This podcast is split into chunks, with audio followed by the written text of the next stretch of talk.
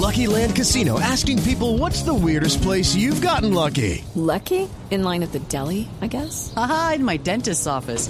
More than once, actually. Do I have to say? Yes, you do. In the car before my kids' PTA meeting. Really? Yes. Excuse me, what's the weirdest place you've gotten lucky? I never win and tell. Well, there you have it. You can get lucky anywhere playing at LuckyLandSlots.com. Play for free right now. Are you feeling lucky? No purchase necessary. Void where prohibited by law. 18 plus. Terms and conditions apply. See website for details. 29 de la tarde. En Colombia hay una familia muy especial.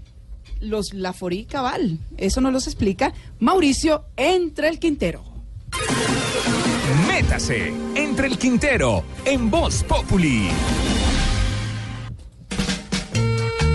La familia Laforí Cabal parece la unión entre los Simpson y los locos Adams. Por un lado está don José Félix Pepe Laforí, presidente ejecutivo de Fedegan, que a propósito se comporta como un borrico al sugerir que como el hijo del presidente Santos se toma una foto con camiseta rosada al lado de un Dodge de color rosa, es gay. Y además con eso nos quiere insinuar que ser gay es malo.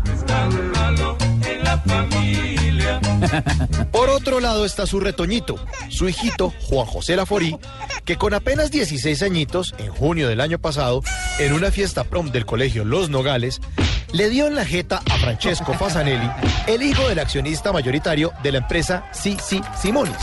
El mini Laforí le volteó el mascadero a su compañerito de curso, mandándolo 35 días de incapacidad.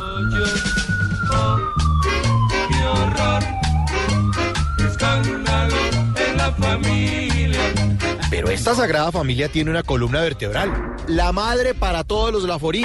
Sí, señores, la mamá. Se trata de doña María Fernanda Cabal, la que se salió de sus cabales y mandó a estudiar a un grupo de estudiantes que protestaban en la Plaza de Bolívar. ¡Estudien, vagos! Doña María Fernanda Cabal, favor no confundirla con el fantasma del metro de Ghost, aunque se parecen mucho, Doña Mafe es representante a la Cámara por Bogotá.